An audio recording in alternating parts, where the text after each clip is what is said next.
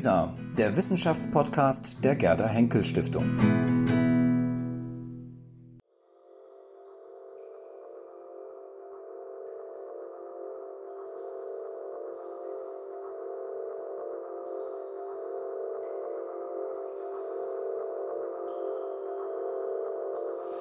Ja, meine sehr verehrten Damen und Herren, ich darf Sie ganz herzlich begrüßen.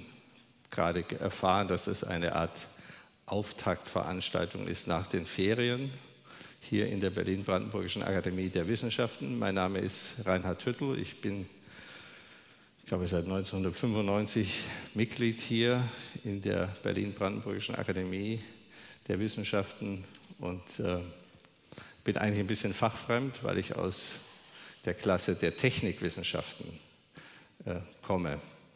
Ich habe mich aber über eine ganze Reihe von Jahren mit einem speziellen Thema, nämlich ähm, Medien, Öffentlichkeit, Wissenschaft äh, auseinandergesetzt. Und als die Berlin-Brandenburgische Akademie der Wissenschaften in ihrem Rat das Thema für dieses Jahr diskutiert hat, nämlich Sprache, äh, war die Frage, was können die Technikwissenschaften dazu beitragen mit dem Thema, mit dem Jahresthema Sprache. Und äh, da war natürlich die Frage, ähm, die Entwicklung der Digitalisierung, welchen Effekt hat das auf die Sprache, welchen Einfluss kann das haben. Und äh, das haben wir dann mit einer Reihe von Kollegen diskutiert und Frau Fröhlich hat uns dabei tatkräftig unterstützt, sodass wir hoffentlich einen interessanten und informativen Abend gemeinsam äh, hier erleben können. Ähm, die Idee ist, dass wir unsere fünf Beteiligten am Podium, die uns sozusagen das Thema näher bringen, jeweils ähm, kurz vorstellen, dann in eine Diskussion eintreten. Ich versuche das etwas zu moderieren werden aber dann auch Sie, das Auditorium, gerne mit äh, einbinden ähm, und äh, dann hoffentlich zu einem guten Ergebnis kommen.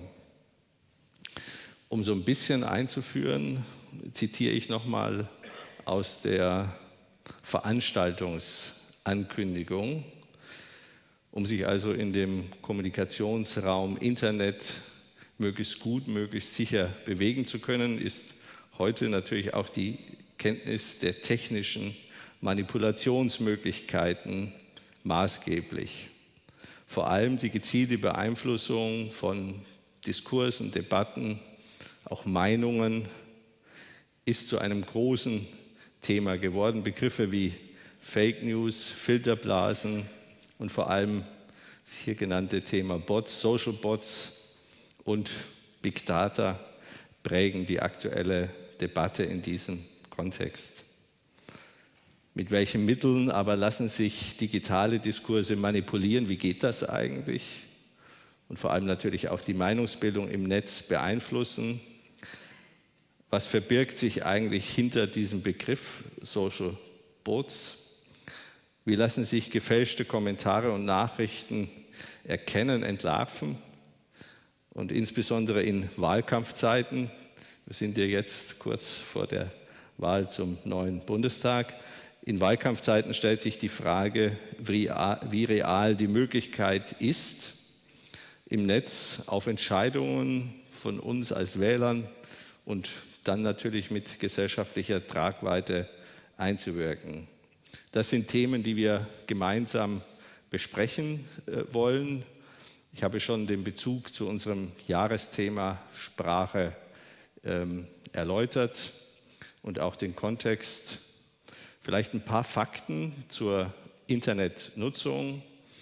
Ähm, Im Vergleich zu vor 20 Jahren, 1997, waren 6,5 Prozent der erwachsenen Deutschen im Internet unterwegs. Heute sind es fast 85 Prozent. Davon nutzen 65 Prozent täglich das Internet. Und von diesen deutschen Onlinern über 95 Prozent täglich. Ähm, mindestens einer der sogenannten Intermediäre. Mit Abstand vorne liegt Google mit fast 80 Prozent, gefolgt von YouTube mit 40 Prozent, etwa 40 Prozent und Facebook in gleicher Größe. Und dann gibt es noch diese Instant Managing Dienste, äh, dominiert von einer Facebook-Tochter WhatsApp. Fast 75 Prozent aller deutschen Onliner nutzen diesen Dienst täglich. Also da hat sich doch deutlich etwas äh, entwickelt in diesen letzten ein, zwei Jahrzehnten. Auch wenn diese Quellen, die wir nutzen, sicherlich nicht alleine für unsere Meinungsbildung verantwortlich sind, zuständig sind, üben diese Intermediäre doch einen erheblichen Einfluss aus. Und äh, weil wir es vor allem mit Social Boats zu tun haben, ähm, vielleicht ganz kurz äh, eine Definition. Ich zitiere da das Papier der TAP, da werden wir nachher noch dazu kommen. Social Boats sind Computerprogramme, die eine menschliche Identität vortäuschen und zu manipulativen Zwecken eingesetzt werden, indem sie wie Menschen im Internet auftreten, kommunizieren. Echte Menschen, die mit Social Bots äh, kommunizieren, nehmen diese nicht als durch Algorithmen ausgelöste automatische Kommunikation, sondern eben als echte Internet, als Menschen, die im Internet aktiv sind, wahr ähm, und sind sich der Manipulation damit auch nicht bewusst. Ähm, diese Bots unterscheiden sich von unterstützenden Bots, also sogenannte Chatbots oder digitale Assistenten, nur hinsichtlich ihrer Zielsetzung, Ihre technischen Grundlagen sind aber verwandt. Diese Social Bots Trolle als menschliche Akteure sowie Spam-E-Mails eint die Zielsetzung, und zwar wirklich die Zielsetzung der Manipulation oder eben auch der Desinformation.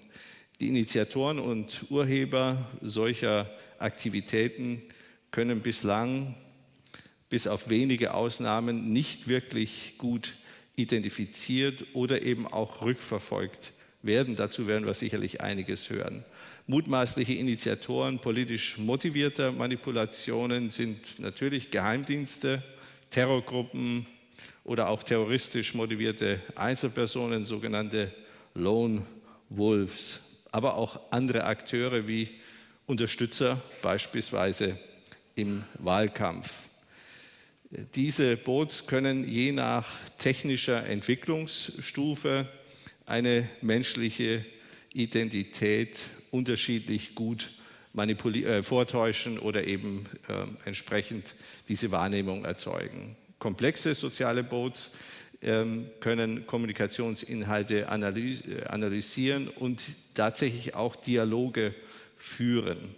Äh, allerdings diese komplexen äh, Ansätze sind selten. Im Moment dominieren offensichtlich soziale, einfache soziale Bots. Diese einfachen äh, Social Bots ähm, lassen sich mit nur wenigen Programmierkenntnissen tatsächlich erstellen. Handbücher und äh, Anleitungen dazu finden sich frei verfügbar natürlich im Internet. Allerdings wächst der Schwierigkeitsgrad, wenn es eben äh, technisch anspruchsvoller ähm, wird. Das ist dann vor allem auch im Hinblick auf Sprachanalysen und Dialoge äh, relevant. Ja, und die Herstellung solcher äh, manipulativen Ansätze, die können auch beauftragt werden. Es gibt also eine Wertschöpfungskette, die zum Teil sogar global vernetzt ist und globale unterschiedliche Produktionsstufen ähm, hat. Nun, ähm, zu der Bedeutung äh, des Themas in diesem politischen Feld kann man zum Beispiel bei Simon Hegelich der, von der TU München ähm, Beispiele sehen. Also er hat eine Reihe von Analysen durchgeführt, zum Beispiel den amerikanischen Präsidenten, Präsidentschaftswahlkampf und davon ist definitiv nicht nur auszugehen, sondern wir wissen, dass auch heute der Social Bots einen beträchtlichen Anteil der Follower der Kandidaten auf beiden Seiten, aber dann doch mehr auf der Seite äh, von Herrn Trump ähm, ausmachten.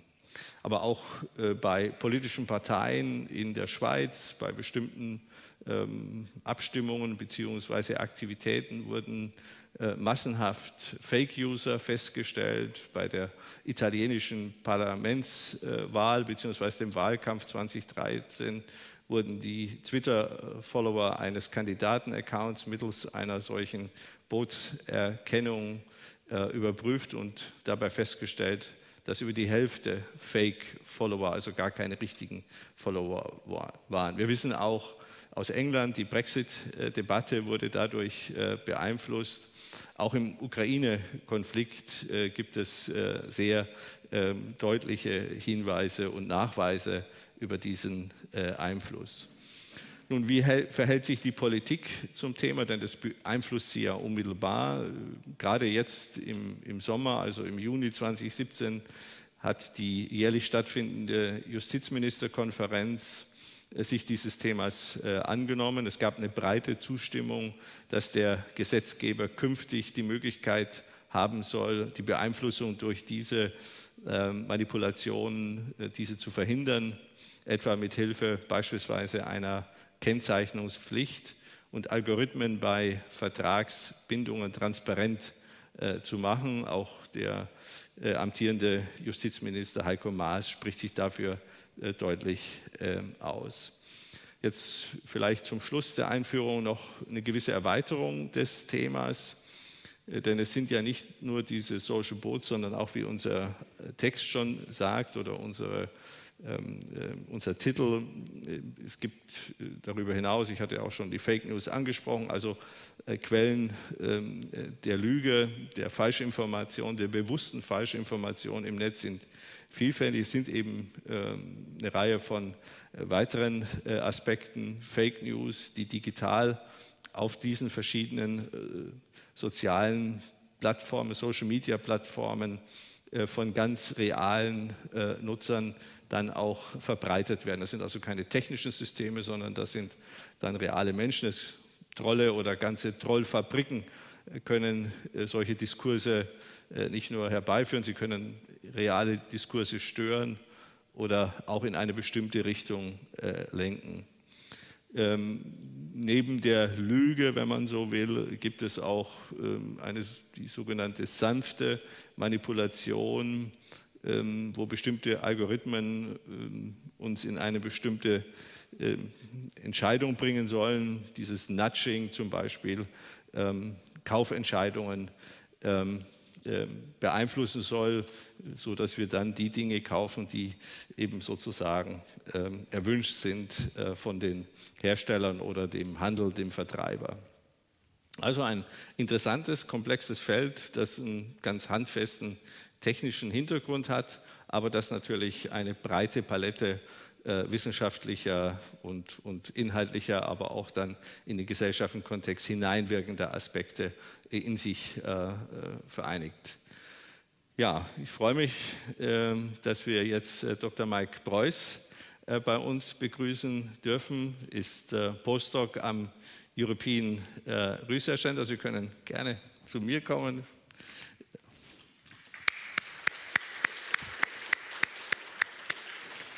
Ja, ich stelle Sie noch ganz kurz vor. Mit, äh, Sie sind also Postdoc am European Research Center für äh, Informationssysteme in Münster an der Universität, an der schönen Universität in Münster und Mitarbeit, äh, Mitarbeiter in einem wichtigen äh, Projekt, nämlich PropStop. Ähm, das erklären Sie vielleicht am besten selbst. Äh, in diesem Bereich beschäftigen Sie sich mit interessanten Dingen, die Sie uns jetzt auch äh, vorstellen wollen, um sozusagen den Aufschlag für unsere Runde hier zu realisieren. Herzlich willkommen nochmal, freuen uns jetzt auf Ihren Beitrag.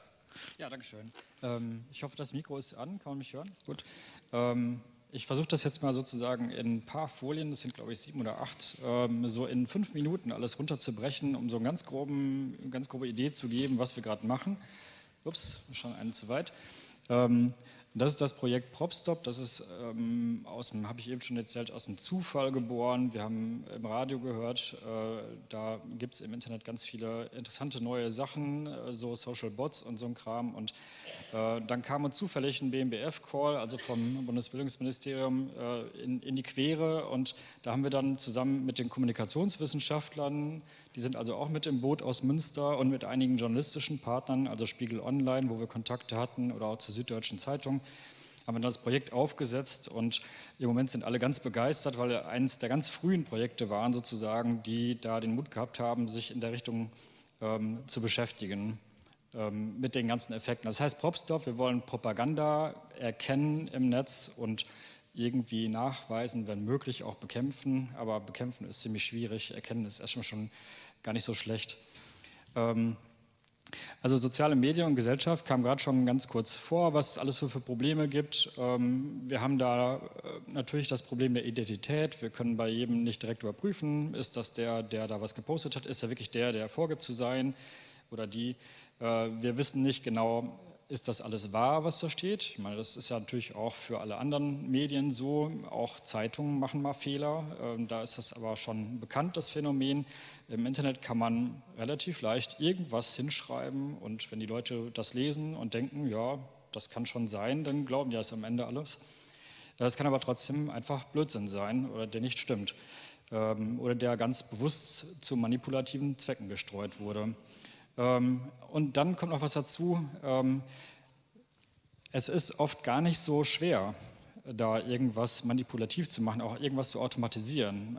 Es ist natürlich hilfreich, wenn man sich ein bisschen so informatisch auskennt, wenn man so ein bisschen programmieren kann.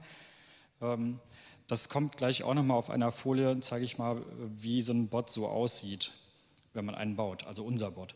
Das ist so das das ganze Themenumfeld, mit dem wir uns beschäftigen, vor allen Dingen auch die COVIs, also die Kommunikationswissenschaftler in Münster, die Lena Frischlich, die auch im Projekt ist, hat man versucht, hier diese Propagandadefinition hier etwas neuer zu fassen. Ähm, also es geht um Manipulation und man will mit Propaganda in der Regel eine Ideologie, Ideologie mit Absolutheitsanspruch befördern. Also man sagt sozusagen, das ist genau das, was, was die Leute immer sagen, ähm, die Presse lügt, die Lügenpresse. Also wir haben die Wahrheit und wir sind die Einzigen, die die Wahrheit haben, alle anderen lügen. Ähm, das ist genau so ein Absolutheitsanspruch, den man, den man da fördert. Okay, kommen wir zu dem Bot. Ähm, die Folien aus dem Vortrag sind ein bisschen von mir selbst geklaut und von Christian Grimme. Wir haben so einen ähnlichen Vortrag nur viel, viel länger gehalten äh, beim Frankfurter Tag des Online-Journalismus im Februar diesen Jahres. Und da haben wir tatsächlich dann live gezeigt, äh, wie das funktioniert, wenn man so einen Bot aufsetzt, also einen Twitter-Bot. Ähm, das ist jetzt der Code. Man muss diverse Sachen noch tun. Man muss sich zum Beispiel eine E-Mail beschaffen, ähm, an die dann halt oder über die die Kommunikation läuft, die man zur Registrierung braucht. Dann kann man sich da so einen Twitter-Bot bauen, beziehungsweise einen Twitter-Account erstmal einrichten. Man packt dann ein schönes Bild rein, ähm, trägt da ein paar Texte ein. Dann muss man eigentlich noch eine SMS empfangen. Das ist so von Twitter vorgesehen, damit man überhaupt äh, die automatischen Zugänge benutzen darf. Das kann man aber auch mit Hilfe eines, ähm, eines Programms einfach tun, mit dem man einfach SMS empfangen kann. Also ist alles relativ stark äh, automatisierbar bzw. vereinfachbar. Und äh, dieser Code hier ähm, reicht sozusagen für eine grundsätzliche Funktionalität, dass der Bot äh, bestimmte Hashtags abhören kann, die auf Twitter gesendet werden und dann darauf reagieren kann. Nur in einfacher Weise wenn man was Kompliziertes will, haben wir eben auch schon gehört, wird es halt komplizierter, da muss man halt auch mehr programmieren. Aber etwas ganz Einfaches zu tun, ist wirklich in, sag ich mal, weniger als 100 Zeilen Code zu machen. Und das kann jeder, der, äh, sag ich mal, Grundlagen der Programmierung beherrscht, der so einen Programmierkurs gemacht hat oder auch äh, Oberstufenschüler, die Programmierung machen, können das machen. Das ist also nichts, was irgendwie, äh, wofür man jahrelange Übung oder Training braucht. Okay, ähm, was können die denn jetzt alle tun? Also es wurde gerade schon erwähnt, äh, bis jetzt sind die meisten Bots sehr, sehr einfach gestrickt. Die liken vielleicht irgendwas oder die posten irgendwas automatisch reposten irgendwas automatisch, zum Beispiel Retweets. Jemand hat irgendwas getweetet und manche ähm, Bots hören nur einfach bestimmte Twitter-Accounts ab und retweeten einfach alles, was da kommt. Da gibt es alle möglichen Variationen. Im Prinzip kann man aber viel, viel, viel mehr machen. Das ist halt nur ein bisschen aufwendiger. Ähm, also man kann auch zum Beispiel schon äh, Bots zusammenklicken. Ähm, für Leute, die nicht so gut programmieren können, gibt es auch schon diverse Tools. Da kann man die relativ einfach zusammenstellen, ohne dass man wirklich programmieren kann. Ähm, insgesamt ist aber so, die, die, Programmiersprachen, die dahinter stecken, in denen die Bots, also in denen die Funktionalität der Bots sozusagen äh, beschrieben wird, was sie tun sollen, sind universell. Das heißt, man kann eigentlich alles tun. Also man kann zum Beispiel hingehen und ähm, etwas stricken, äh, was jetzt irgendwelche ähm, Profildaten ausliest, personifizierte Tweets, also an bestimmte Benutzer personifiziert über Namen oder irgendwie sowas rausschickt ähm, dann zum Beispiel Online-Medien abhört, ob darüber irgendwo berichtet wird auf Facebook oder Spiegel Online oder irgendwie sowas in der Art. Und das könnte man dann wieder kommentieren. Also da gibt es beliebig viele Möglichkeiten. Das ist jetzt nur ein ganz blödes, einfaches Beispiel für das, was da möglich ist. Und das ist alles nicht sehr schwer. Es ist aber auch nicht intelligent, würde ich zumindest sagen. Es ist eine klare Abfolge von Schritten, die wird irgendwo programmiert und dann macht er das. Ähm, ich bin selbst auch in der Game AI äh, am Forschen ähm, und auch allgemein würde ich sagen, man kann so ein bisschen sagen, wir sind auch AI-Forscher. Äh, äh, und da gibt es gar so ein paar Stichworte. Es gibt so einen totalen Hype im Moment, seit zwei, drei Jahren vielleicht. Äh, Machine Learning, äh, Deep Learning, was weiß ich, was alles. Und da haben die Leute, das kommt auch immer, wenn man Mark Zuckerberg sieht, zum Beispiel den Facebook-Chef, und wenn der seine neuen Sachen vorstellt, sind alle ganz begeistert, was sie mit Deep Learning machen können. Ist das jetzt wirklich intelligent? Ähm, ich würde sagen, so ohne weiteres eigentlich nicht. Das hat Mark Zuckerberg auch schon eingesehen mittlerweile. Ähm, was wir können mittlerweile ist, wir können riesige Datenmengen effizient bearbeiten. Wir können auch zum Beispiel, Sie haben vielleicht auch dieses Beispiel von dem AlphaGo gehört, von dem Spiel, also von dem Go-Spiel, wo jetzt ein Computerprogramm äh, den Großmeister geschlagen hat, also erst den europäischen, glaube ich, und dann jetzt den chinesischen, der als der besten Spieler der Welt gilt. Ähm, das können wir jetzt alles machen, aber das ist sehr stark fokussiert auf ein bestimmtes System. Das heißt, ein bestimmtes System, dafür können wir die AI so bauen, also die künstliche Intelligenz, dass sie menschenähnlich sozusagen handeln kann und Menschen schlagen kann. Aber die kann dann nur das, die kann dann nur Go spielen. Die, wenn man die dann vor ein Schachspiel setzt, dann kann die das nicht spielen, weil die nicht weiß, wie das geht. Ähm, da gibt es also Grenzen. Das ist auch alles nicht wirklich intelligent, aber es ist sehr viel weiter, als wir vor 20 Jahren waren, sage ich mal. Ähm, jetzt noch ein kurzes Beispiel aus unserem Projektseminar, das ist ein studentisches Projektseminar an der WWU, das läuft gerade aus. Und die haben ein ähm, Game, ein, ein, Spiel programmiert, das nennt sich Fake You. Und wir wollten einfach ausprobieren, wie schwer ist das denn, äh, sozusagen Fake-Nachrichten unters Volk zu bringen. Das Spiel ist ganz einfach. Wir haben, ich habe das jetzt das Bild hier ersetzt, weil wir Bildrechte nicht haben. Wir haben einfach Spiegel Online-Nachrichten genommen mit dem Bild und der, und der Überschrift und haben den Leuten dann gesagt, so ihr spielt jetzt zu diesem Bild, jetzt denkt euch mal eine Überschrift aus und dann zeigen wir euch, ihr spielt immer mit drei Leuten. Es gibt eine richtige Überschrift, das ist in diesem Fall die, und drei, die sich die drei Mitspieler ausdenken und jetzt tippt mal, welche die richtige ist. Und das ist tatsächlich gar nicht so einfach. Wenn man die Nachricht kennt, dann kann man es natürlich relativ leicht sehen, aber wenn man sie nicht kennt, dann kann man für so Bilder sich auch schöne Sachen ausdenken und die klingen alle sehr realistisch. Also das können Sie auch selber mal ausprobieren mit Ihren Bekannten, Freunden. Äh, ich habe letztens auch eine Nachricht aus Spiegel Online rauskopiert, zweimal kopiert, die andere Nachricht, also unter das Bild, eine andere Nachricht runtergeschrieben und meine Freunde gefragt, was ist denn jetzt die wirkliche richtige Nachricht? Und es war paarig ungefähr. Also die Hälfte hat gesagt, das ist die richtige und die andere Hälfte gesagt, das ist die richtige Nachricht. Also da kann man relativ schnell Leute betrügen, einfach indem man Text verändert. Das nur so als kleinen Ausblick. Ich werde dann auch schon am Ende. Dankeschön.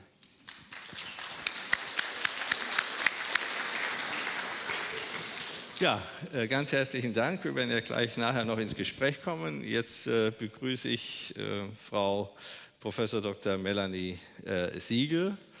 Frau Siegel hat ein Studium der Germanistik, Geschichte, Soziologie an der Universität in Bielefeld absolviert mit Studienaufenthalten in Japan, ähm, auch eine Dissertation in Linguistik an der Universität in Bielefeld absolviert, ähm, hat sich dann auch äh, an diesem Megastandort in Saarbrücken mit künstlicher Intelligenz äh, beschäftigt, ähm, war Senior Researcher am Deutschen Forschungszentrum für Künstliche Intelligenz in Saarbrücken und ähm, dann auch in Japan äh, aktiv im internationalen Büro des BMBF und vor allem als Computerlinguistin bei einer Firma, bei Agrolinks Technologien, äh, gearbeitet und sich dort um Grammatik, Rechtschreib, Stil, äh, Terminologieprüfung ähm, gekümmert. Ähm, ein wichtiges Forschungsthema, das sich daraus abgeleitet hat, wenn ich das richtig äh, sehe, ist diese sogenannte Sedimentanalyse. Und da sage ich noch ähm, ein Wort dazu, was sozusagen Ihr Rahmen ist. Frau Siegel hat äh, sogenannte Opinion äh, Boards untersucht. Das geht dann in Richtung, äh, wie ist die Meinung für bestimmte Produkte, für das äh, Verhalten von Kunden, von, von Käufern und äh, wie sind da Kontexte der Manipulationsversuche. Ähm, und ich glaube, das ist ein äh, spannendes Thema, kommen aus einem etwas anderen Kontext, fachlicher Hintergrund und von daher äh, freue ich mich auch auf Ihr Statement. Dankeschön. Ja, vielen Dank. Äh, ja, es sind schon irgendwie mehr als 20 Jahre, wo ich mich mit Sprache und Technik beschäftige. Ähm, also ich habe alles Mögliche gemacht, was sich mit Sprache und Technik beschäftigt. Das heißt, äh, zum Beispiel automatische Übersetzungen habe ich gemacht oder Informations, automatische Informationsextraktion ähm, aus Texten oder eben auch automatische Prüfung von Texten, ob da die Grammatik richtig ist und der Stil und so weiter. Ähm, ein Thema, ähm, mit dem ich mich beschäftigt habe, eigentlich nochmal verstärkt, seit ich an der Hochschule Darmstadt bin, in der Informationswissenschaft, ist Opinion Mining. Das heißt, wir haben uns angeschaut, wie man ähm, aus so Foren, ich habe mich viel mit Amazon-Foren beschäftigt, Amazon-Foren die Produktbewertungen automatisch ähm, evaluieren kann, um zum Beispiel für eine Firma, erstmal ganz positiv, um zum Beispiel für eine Firma herauszufinden, oh, da läuft was schief. Ja? Also ganz viele Leute bewerten plötzlich unser Produkt negativ. Und wenn man das automatisiert herausfinden kann, möglichst schnell, dann kann die Firma auch schnell reagieren. Ja? Also das ist zunächst mal äh, für, die, für die Firma erstmal ähm, ein, ein, ein, Support sozusagen. Also die möchten auf die ähm, Meinung ihrer Kunden hören. Und wenn ich meine Studierenden dann mal frage, normalerweise, wer liest denn eigentlich so Produktbewertungen, wenn, bevor er irgendwie ein Hotel bucht oder ähm, ein Buch kauft oder sowas, dann gehen die allermeisten Finger hoch. Ich weiß nicht, ob das hier im Kreise auch so ähnlich wäre. Ähm, äh, und äh, es gehen immer noch ein paar Finger hoch, wenn ich frage, wer schreibt denn sowas. Also das ist tatsächlich ein, ähm, ein wichtiger Bereich, das ist auch für die Firmen ein wichtiger Bereich. Aber was mir dann aufgefallen ist, ähm, nachdem ich das eine Weile gemacht habe, was mir dann aufgefallen ist, hm, ein guter Teil davon sieht ganz schön gefälscht aus. Ja? Und ähm, das habe ich dann auch in studentischen Projekten ausprobiert, also mit meinen Studenten. Wir haben uns das die genauer angeschaut und haben festgestellt, aha, da sind wirklich ganz schön viele Fälschungen drin. Das heißt, ich bin über diese Opinion, über dieses Opinion Mining zum, zur Erkennung von Opinion Spam gekommen. Also die Idee war, wie kann man das vielleicht automatisch erkennen? Gibt es irgendwelche Möglichkeiten, das automatisch zu erkennen? Denn ähm, meine These wäre, äh, E-Mail gäbe es heute nicht, wenn es nicht irgendwann mal E-Mail-Spam-Filter gegeben hätte, die auch wirklich ganz gut funktionieren. Und ich denke, das wird da so ähnlich sein. Um so gefälschte Meinungsäußerungen zu, können, zu erkennen, muss, dann muss man sich einerseits die Metadaten, sogenannten Metadaten anschauen, also äh, wie oft postet jemand, äh, zu welchen Daten postet jemand ähm, und natürlich auch die Sprache. Die Sprache ist der Teil, der mich persönlich am meisten interessiert, aber man braucht natürlich beides. Ähm, jetzt habe ich ein ganz, ganz paar Zahlen. Wir haben das deutsche Amazon-Portal untersucht und haben wirklich, sind wirklich vom, von Hand viele, viele, viele Meinungsäußerungen in dem Amazon-Portal durchgegangen und haben ähm, ungefähr 250 Spams also gefälschte Meinungsäußerungen in einen Textkorpus aufgenommen.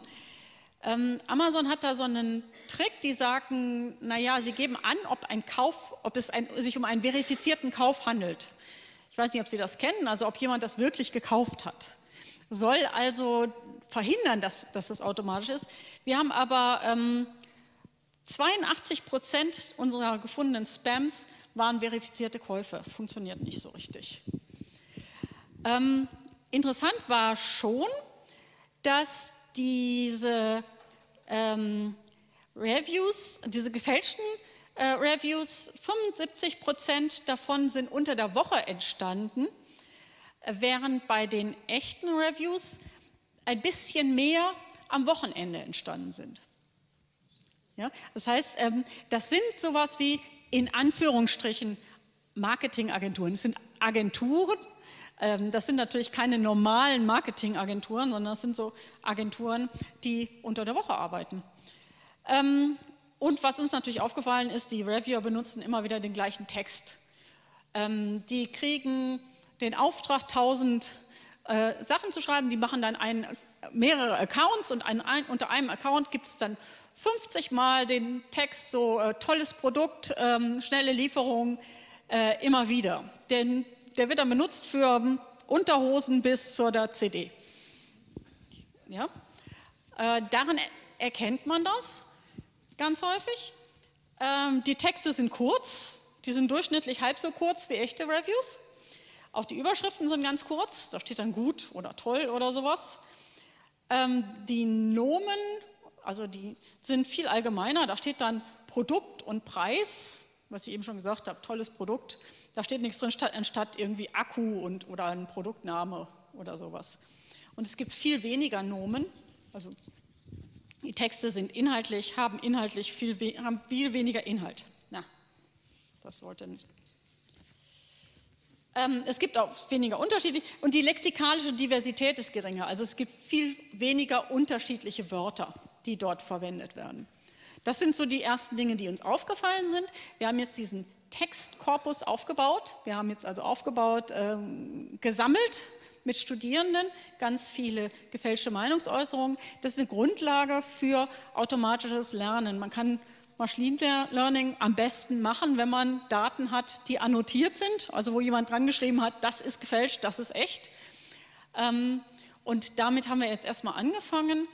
Und ja, meine Studierenden haben erste Experimente gemacht und äh, sieht ganz gut aus, dass man zumindest diese klaren Fälle von Fälschungen auch automatisch erkennen kann. Ja, ich denke. Ja, ganz herzlichen Dank. Ja, jetzt freue ich mich, äh, Herrn Professor Dr. Armin Grunwald äh, bei uns begrüßen zu dürfen. Er ist äh, aus verschiedenen Sichten ähm, ausgebildet, sozusagen. Er ist, hat ein Studium der Physik absolviert, ähm, Promotion in Köln, und dann aber Mathematik und Philosophie und dort auch habilitiert ähm, an der Universität in Marburg.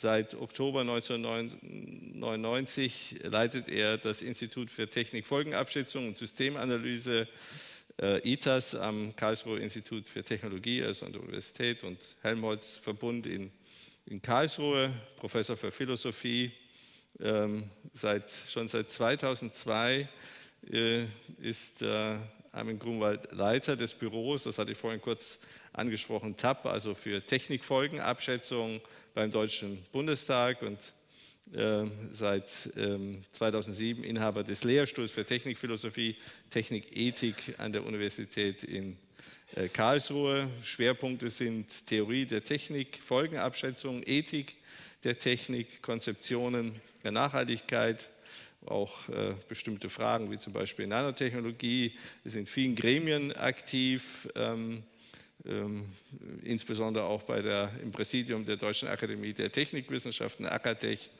aber auch beispielsweise ähm, aktuell im nationalen Begleitgremium für Endlagersuche. Wir haben gerade noch gemeinsam dazu diskutiert. Ähm, ja, ähm, er verbindet diese beiden wichtigen äh, Perspektiven. Und ich freue mich, dass wir ihn heute bei uns haben. Die TAP, dessen Leiter Grunwald ist, wie ich gerade ausgeführt habe, äh, untersucht eben im Auftrag des Parlaments äh, eben genau auch dieses äh, Phänomen Social Bots und dazu gibt es auch entsprechende äh, Arbeiten und äh, ähm, Empfehlungen. Und ich freue mich jetzt sehr, Sie bei uns begrüßen zu dürfen.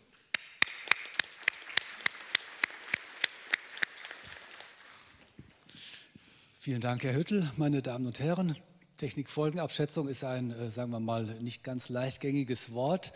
Ich will nur ganz kurz etwas sagen, was wir da beim Deutschen Bundestag machen und dann eben auf diese Studie zu den Social Bots zu sprechen kommen. Es ist wissenschaftliche Politikberatung für den Bundestag. Dieses Büro gibt es seit über 25 Jahren und ähnliche Einrichtungen gibt es auch in vielen anderen europäischen Ländern. Der Grundgedanke ist überall, nicht nur die Ministerien, die Regierungen brauchen gute Beratung, auch die Parlamente brauchen gute Beratung. Wir arbeiten im Auftrag des Bundestages, das heißt, der Bundestag bestimmt die Themen, der bezahlt auch dafür, aber wie wir arbeiten und vor allen Dingen, was wir rauskriegen, das liegt in unserer Verantwortung. Das ist der, nach Maßgabe wissenschaftlicher Unabhängigkeit zu machen. Der Bundestag kann uns nicht reinreden in die Ergebnisse, die wir herausbekommen.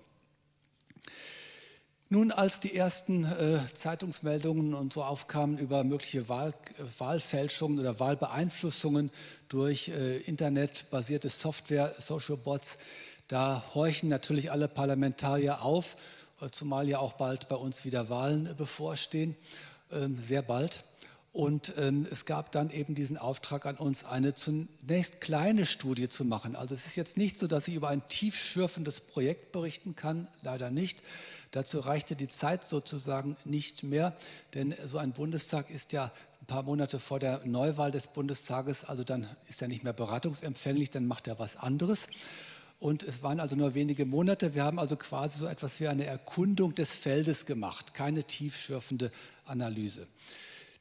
Der neue Bundestag dann nächstes Jahr, der kann vielleicht auf die Idee kommen, sich diese Feldanalyse vorzunehmen und zu sagen, okay, da müssen wir weitermachen und jetzt gibt es dann vielleicht mal ein richtiges Projekt der Technikfolgenabschätzung. Wir haben, wir haben drei, im Großen und Ganzen drei Sachen gemacht. Eine Literaturanalyse, einen Selbstversuch und einen Workshop. Zunächst Literaturanalyse, also man kennt, ach, das ist wieder so ein neudeutsches Wort, also man recherchiert, was gibt es schon an Wissen, an Publikationen, was weiß die Wissenschaft in den verschiedenen Disziplinen über diese Social Bots. Ähm, und das Ergebnis war, man weiß nicht so viel. Ja, man weiß, dass es sie gibt, man kann sie auch entdecken, das ist alles noch okay, aber was sie bewirken, das ist wirklich das, da gibt es viel Unwissen, viel Vermutungen. Deswegen sagen die meisten äh, Studien, die meisten Publikationen, diese Social Bots, die haben Potenzial, dieses oder jenes zu tun. Potenzial heißt ja nur, möglicherweise tun die dies oder jenes und vor allen Dingen natürlich Schaden anrichten. Schaden wird vor allen Dingen in zwei Richtungen gesehen. Ähm, Vertrauen zu zerstören, sowohl im demokratischen, im politischen, im öffentlichen Bereich, wenn man einfach vortäuscht, dass da, dass da gewisse Mehrheitsmeinungen bestehen, gewisse Wellen, die es gar nicht gibt, die technisch erzeugt sind, dann schließen sich immer wieder viele Menschen einfach an, weil Mehrheitsmeinungen irgendwie attraktiv zu sein scheinen.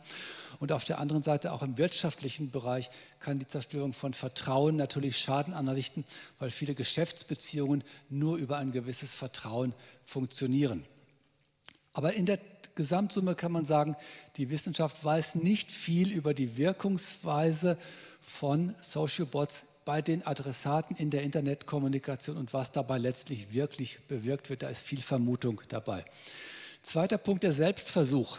Und das haben unsere Kollegen, Partner vom VDI, VDE, IT gemacht, unsere Konsortialpartner. Die haben nämlich programmiert. Herr Preuß hatte schon gesagt, es ist gar nicht so schwer. Und es hat auch funktioniert. So ein Ding äh, wurde gemacht. Ähm, wir wollten es eigentlich auch freilassen. Wir wollten es auf Twitter freilassen, dafür ist es gemacht. Dann haben wir aber gemerkt, die allgemeinen Geschäftsbedingungen von Twitter verbieten das. Und als wissenschaftliche Politikberatung am Bundestag hat man nicht gern die Polizei im Haus. Also wir haben das Ding dann für wenige Minuten freigelassen, um zu gucken, ob es funktioniert und es dann wieder aus dem System rausgenommen. Hat keiner gemerkt, außer uns, die wir es beobachtet haben und es hat funktioniert. In dem Bericht, der, ich hätte Ihnen leider heute den Bericht vorgezeigt, Der wird in den nächsten ein bis zwei Wochen fertig. Sie können ihn anfordern bei uns, Sie können ihn downloaden auch ein schönes neudeutsches Wort, im Volltext über unsere Homepage. Dort wird auch beschrieben sein, wie man es macht. Also falls Sie mal Interesse haben. Der dritte Punkt war ein Workshop im Bundestag, ein öffentlicher Workshop, also mit Parlamentariern, mit äh, Stakeholdern, mit Experten, aber auch mit eben einfach Interessierten zu dem Thema. Und da gab es eine ganze Reihe von interessanten Stellungnahmen, die in einem eventuellen Folgeprojekt dann natürlich auszuwerten wären. Ich möchte da nur zwei äh, kurz erwähnen. Also jemand vom äh, Chaos Computer Club hat gesagt, Social Bots werden überschätzt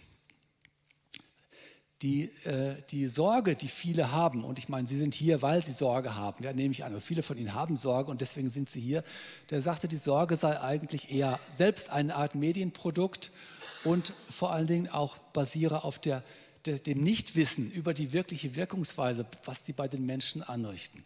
Ich kann es nicht beurteilen, ich referiere nur, der äh, Vertreter hat das so gesagt. Ein anderer war äh, sehr anderer Meinung und hat gesagt, es ist gerade dieser Effekt, der Vermehrung von Meinung. Also er hat wohl gesagt, natürlich Social Bots erzeugen keine Fremdenfeindlichkeit.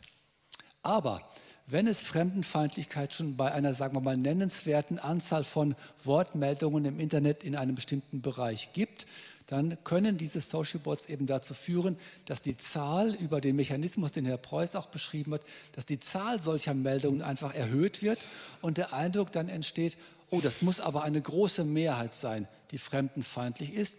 Und dann ist es so, dass viele Menschen, wenn die das so bemerken, in die sogenannte Schweigespirale kommen. Das heißt, wenn die merken, oh, ich habe wohl, wenn ich nicht fremdenfeindlich bin, bin ich wohl hier der letzte Außenseiter in diesem Feld und dann sagt man nichts mehr. Und so kann dann der Eindruck entstehen, als sei das eine Riesenmehrheit, die dieser, äh, diese Empfindungen hat und in Wirklichkeit ist es aber gar nicht so. Also da wurde schon gesagt, dass genau dieser Negativeffekt auch entstehen kann. Und letzter Punkt, es wurde sehr deutlich gesagt, das ist kein technisches Problem. Herr Preuß hat es auch gesagt, die werden ja programmiert. Das heißt, hinter dem Schaden, den ein Social Bot möglicherweise anrichtet, steht nicht irgendeine anonyme Technik, sondern ein Mensch, der diese Bots zu diesem oder jenem Zweck programmiert hat. Also es ist kein technisches Problem, sondern letztlich ein soziales Problem. Danke für Ihre Aufmerksamkeit.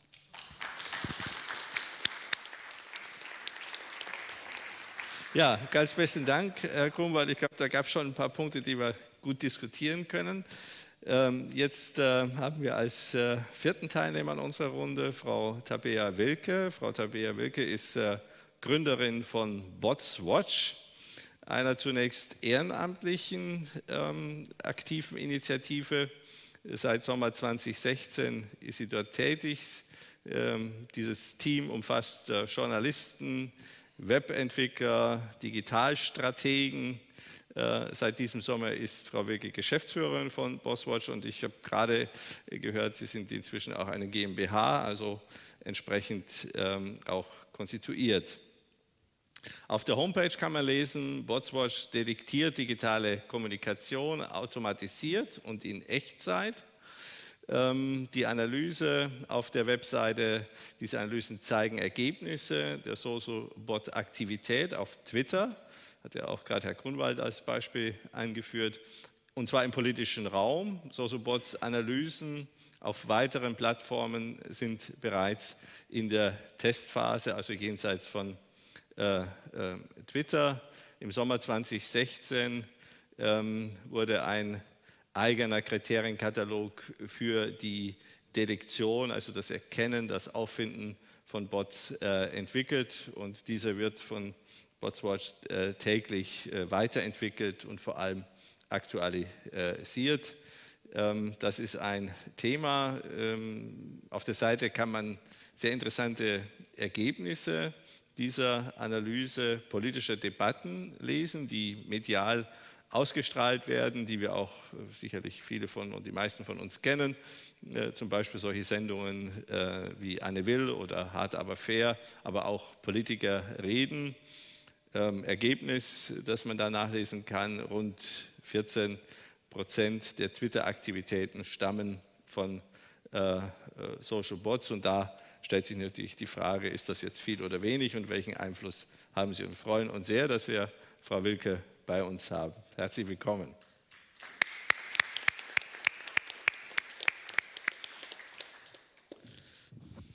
Ja, vielen Dank. Äh, vielen Dank für die Einladung und vielen Dank, äh, heute Abend hier zu sein.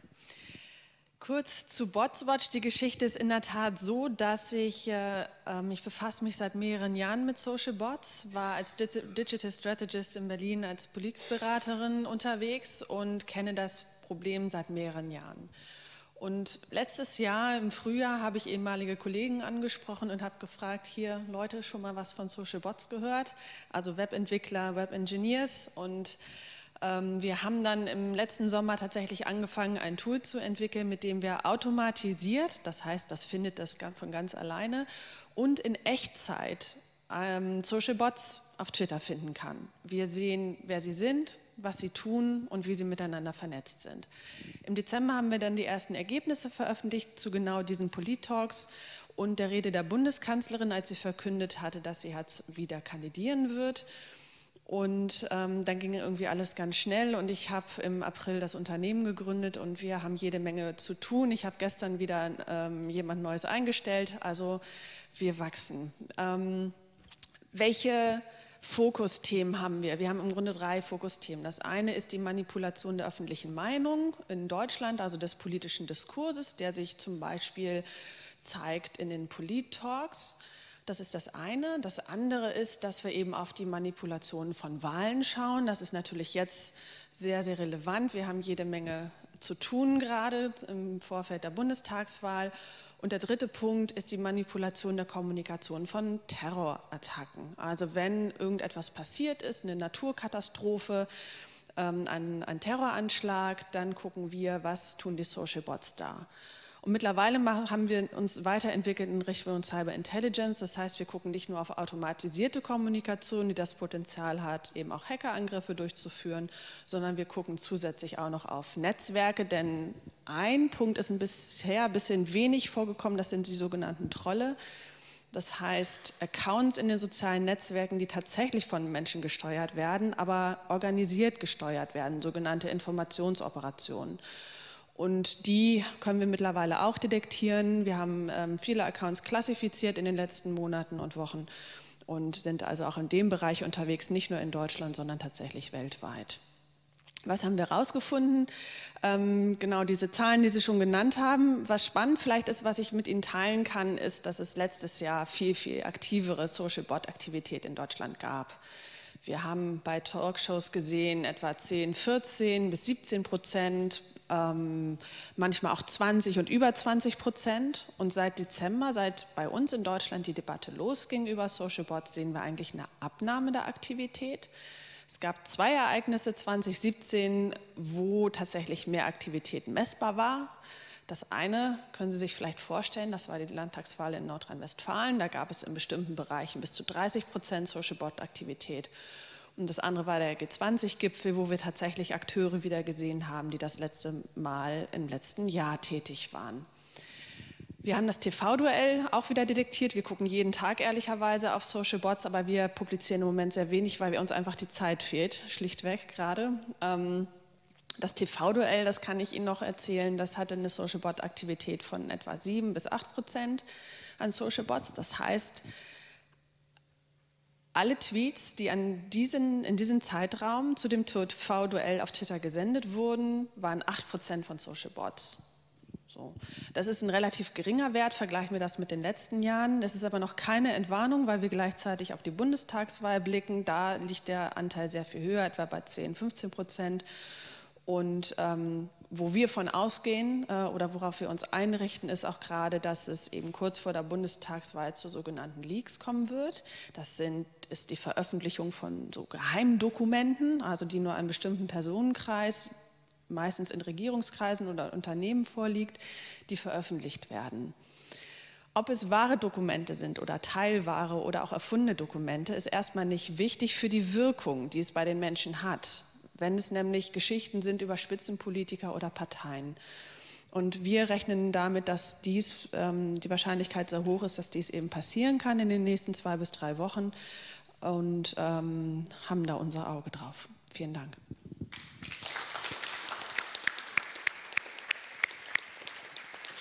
Ja, äh, ganz herzlichen Dank. Last but not least, Frau Julia Krüger. Frau Krüger ist äh, freie Autorin bei netzpolitik.org und begleitet und berät zivilgesellschaftliche und politische Akteure zu Projekten im Bereich der Digitalisierung und äh, Netzpolitik.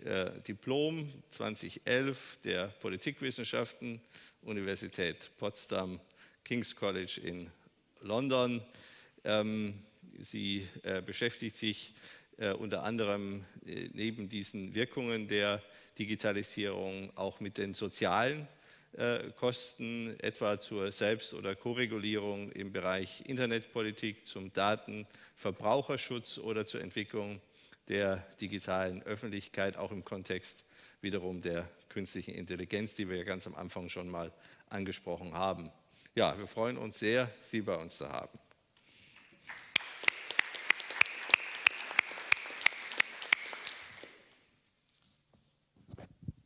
Ja, schönen guten Tag.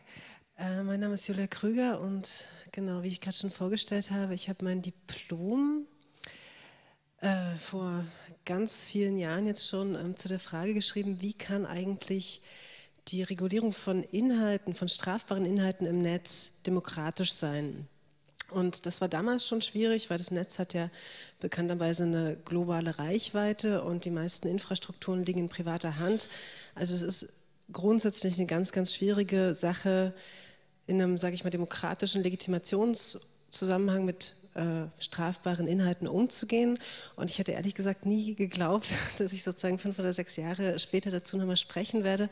Mittlerweile hat sich das Thema unglaublich weiterentwickelt. Wir haben mit Hate Speech, Fake News, Bots, ein riesiges Medienbabel, was Politiker, was Presse, was Wissenschaftler, was äh, interessierte Laien umtreibt und möglicherweise auch die Wahl gefährdet. Das steht ja zur Frage. Und ich habe die Ehre, das Podium äh, von den Bots noch mal ein bisschen ins Allgemeine rücken zu dürfen. Also die Frage, wer lügt eigentlich im Netz? Und ich würde gerne zwei Punkte so ein bisschen stärker machen im Vergleich sozusagen zu dem Internet, was früher schon schwierig war, haben wir halt heute mit diesen großen Plattformen zu tun, sozialen Netzwerken, Intermediären, also so ein bisschen austauschbar und dieses Problem von künstlicher Intelligenz. Und bei diesen Plattformen finde ich halt drei Sachen relevant. Ach so, ich muss es vielleicht noch sagen, ähm, ich forsche zurzeit nur privat, also das ist nur mein Hobby, also ich ähm, stelle meistens ähm, Forschungsergebnisse von anderen Wissenschaftlern für Netzpolitik.org zusammen und versuche sozusagen, die für ein bestimmtes Thema aufzuarbeiten. Und jedenfalls ähm, gibt es eine unglaublich spannende Studie vom Columbia Journalism Review aus den USA aus diesem Jahr und die haben halt nachweisen können, dass wir es schon weltweit aber auch in Deutschland mit der Etablierung von rechtsalternativen Medienlandschaften zu tun haben, die diese sozialen Netzwerke sehr strategisch als Rückgrat benutzen, um hochparteiische, hochpolitisierende Informationen zu verstreuen, um Angst und Schrecken zu verbreiten, um zu manipulieren äh, mit Hilfe von Bots, ähm, relativ geschickt. Das Ganze wird dadurch ermöglicht, dass diese sozialen Netzwerke die Art und Weise sehr stark verändern, wie wir überhaupt Kommunikation wahrnehmen oder wie uns überhaupt Kommunikation zugehen. Also im Vergleich zu Nachrichtensendungen oder Zeitungen kriegen, also funktioniert die Informationsaufnahme in diesen sozialen Netzwerken halt eben entkontextualisiert und granularisiert. Das heißt, die Nachrichten werden aus dem Zusammenhang gerissen und einzeln verstreut. Und das Ganze bedingt einerseits, dass ganz vielen Leuten der Überblick verloren geht, was überhaupt sozusagen in der Welt los ist. Und andererseits ähm, befördert das auch noch ganz doll die sogenannten Echokammern. Ich weiß nicht, wie viele Leute haben hier im, im Publikum schon von den Echokammern gehört? Äh, nur zwei, dann muss ich es erklären. Drei, vier, fünf, sechs, sieben. Ähm, also Echokammern sind so ein Fachbegriff äh, aus den Kommunikationswissenschaften, ähm, der beschreibt, dass Menschen in sozialen Netzwerken immer stärker in so einer Art Blase gefangen sind, wo ihnen immer mehr die Informationen zugehen, die sie schon kennen und mögen. Das Ganze liegt einerseits daran, dass ähm, das, was den Menschen als Information zugeht, über Likes, also über, über, über, über Likes kennen Sie, Likes kennen Sie, okay, gut. Also sozusagen, dass man mag, was man sagt, man mag etwas und das markiert und dann ähm, wird einem noch mehr davon in den, in den Feed gespürt. Ähm, andererseits, was die Freunde mögen und möglicherweise gibt es auch noch andere Interessen. Aber was halt, was mich wirklich schockiert hat, ist, dass eben die sozialen Netzwerke auch generell die Vielfalt aus den Inhalten rausnehmen. Und da gibt es leider ganz wenig Studien zu und eine kommt von Facebook selbst und nach dieser Studie werden generell sechs bis acht Prozent der Vielfalt von Inhalten bei einem Nutzer aus den Nachrichten rausgenommen. Ähm, und zwar nur bei welchen, die Facebook viel nutzen, also bei dem Rechts ist es noch schlimmer. Und dann gibt es nochmal eine Manipulation der Plattform, an welcher Position diese Nachrichten im Feed sind. Und das ergibt, so, die Zahlen sind ein bisschen unklar, aber es ergibt sozusagen im Endeffekt eine Reduktion der Varianz, äh, eine Reduktion der Vielfalt von Inhalten, die kann bis zu 17 Prozent gehen. Und als mir das Problem bewusst war, da, da kam mir dieses Bild von einem Turmbau zu Babel, also dass Menschen immer mehr ganz unterschiedliche Weltsichten, unterschiedliche Sprachen, unterschiedliche Probleme haben und letztendlich sowas wie äh, Kooperation in einer Gesellschaft verloren gehen kann. Und ähm, das Ganze befördert halt unglaublich Fake News. Ähm, das äh, befördert unglaublich sozusagen, was als Problem da draußen äh, debattiert wird. Und nun ähm, ist das erstmal ganz traurig, aber hat alle Politiker auf den Plan gerufen, dass wir dagegen was tun müssen. Ähm, wem muss ich das Netzwerkdurchsetzungsgesetz erklären? Okay, ich erkläre es gerne. Also das Netzwerkdurchsetzungsgesetz war die Antwort, die die Politik in diesem Jahr gefunden hat. Äh, danach sollen in 23 Straftatbeständen nach Meldung von Nutzerinnen und Nutzern zukünftig Mitarbeiter sozialen Netzwerke entscheiden, ob das strafbar ist oder nicht und gegebenenfalls löschen, sonst drohen relativ hohe Bußgelder. Ähm, die Straftatbestände reichen von Volksverhetzung über landesverräterische Fälschung, das passt zum Thema, oder auch die Bildung terroristischer Vereinigungen, ist relativ kompliziert. Ähm, aus meiner Perspektive ist es ganz, ganz kritisch, dass dieses Gesetz kein Widerspruchsrecht vorsieht. Warum? Dieses Meldeverfahren ist eigentlich sowas wie eine Übergangslösung. Im Moment ist es so, dass alle großen Plattformen Mechanismen entwickelt, wo automatisiert Lügen, Hass, Bots oder was auch immer erkannt werden sollen. Und diese Mechanismen sind relativ schwierig. Ich kann da sie noch in der Entwicklung sind, kann man im Moment nur über Beispiele reden. Aber zum Beispiel ist es so, dass Google äh, einen Filtermechanismus entwickelt und, das führt uns jetzt zum Jahresthema der Sprache, ähm, eine Toxizitätsskala entwickelt hat, nach der neue Inhalte eingeordnet werden. Also zum Beispiel, Sie sind keine nette Frau, könnte einen Toxizitätswert von 8% haben und Sie sind eine scheiß Schlampe ähm, von 92 Prozent. Ähm, was erstmal ganz nett klingt, könnte bei Problemen wie der Holocaust-Leugnung natürlich sehr viel problematischer sein, weil diese Filter, äh, die sozusagen das Schwergewicht von strafbaren Ideen zu einer schlechten Sprache führen. Also die Frage ist, ist eine Holocaust-Leugnung, sind rassistische Ideen, sind Beleidigungen äh, denn später wohl formuliert eigentlich okay oder nicht. Es führt den Fokus völlig zu dem, was bisher in Deutschland strafbar war, zu was eigentlich als legitim oder illegitim von irgendwelchen Algorithmen von großen Plattformen gelernt wird. Und es verlegt natürlich auch den Fokus von äh, Richtern und Staatsanwältern und Politikern zu ähm, Nerds, um es kurz zu sagen, also zu IT-Spezialisten, die das verstehen, zu Data Scientists, äh, zu Datenwissenschaftlern und Ähnlichen. Also sprich, ich glaube, ähm, das ist eine ganz, ganz spannende Frage, wer lügt im Netz. Ich bedauere das immer, dass die meisten politischen Antworten, die da gefunden werden, die meisten Debatten eine richtige Ursachenanalyse vermissen lassen. Und ähm, das macht politische Reaktionen sehr, sehr schwer. Aber ich höre jetzt erstmal auf und äh, freue mich auf die Diskussion.